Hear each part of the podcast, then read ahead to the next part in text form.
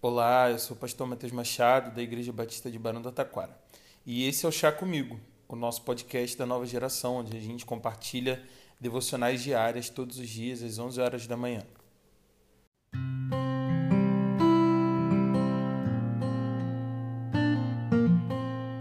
Provérbios capítulo 6, a partir do verso 6, nos diz o seguinte: Observe a formiga preguiçoso. Reflita nos caminhos dela e seja sábio. Ela não tem nem chefe, nem supervisor, nem governante, e ainda assim armazena as suas provisões no verão e na época da colheita junta o seu alimento. Até quando você vai ficar deitado preguiçoso? Quando se levantará de seu sono? Tirando uma soneca, cochilando um pouco, cruzando um pouco os braços para descansar, e a sua pobreza o surpreenderá como um assaltante, e a sua necessidade sobrevirá como um homem armado sobre você. Quem foi criança de igreja e até mesmo quem não foi, já ouviu a canção que conta a história da formiguinha que corta folha e carrega. Quando uma deixa, a outra pega. Mas o tema dessa canção é a preguiça. A música continua dizendo que Deus não quer preguiçoso em sua obra, porque senão o tempo sobra. Mas existem vários aspectos da preguiça que o sábio trata no nosso texto de hoje. Em primeiro lugar, a formiga é proativa e não reativa.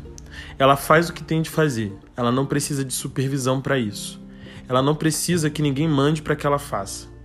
Ela não precisa de uma folha de ponto para chegar no horário, nem de cobrança para entregar o que ela precisa fazer.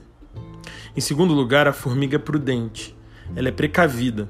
Ela não gasta tudo o que tem, mas ela sabe economizar para ter nos dias maiores dificuldades.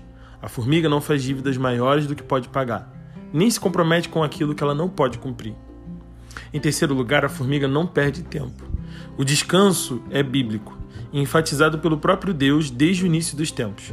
Mas a expressão usada pelo sábio, tirando uma soneca, cochilando um pouco, também poderia ser traduzida por não estar dormindo nem estar acordado.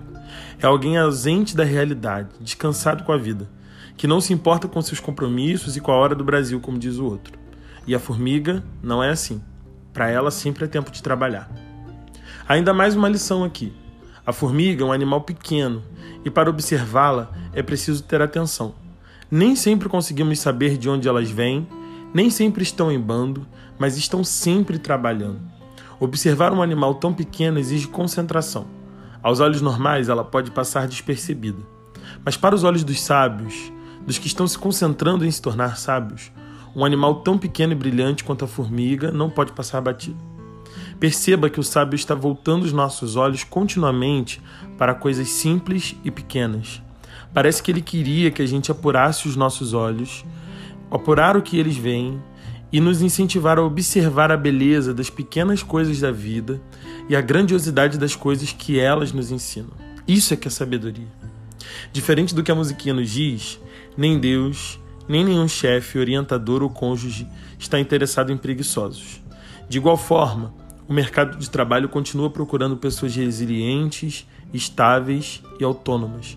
Não adianta ter uma boa formação e nem ser o bom profissional e continuar sendo a pessoa preguiçosa que nenhum chefe gostaria de ter na sua equipe, que nenhum orientador gostaria de orientar, ou que nenhum homem e mulher gostaria de se casar. A formiguinha continua nos ensinando sobre a preguiça, esse pecado que a gente insiste em fazer de conta que é só um sentimento. Deus não quer e ninguém quer em sua obra e em lugar nenhum um preguiçoso.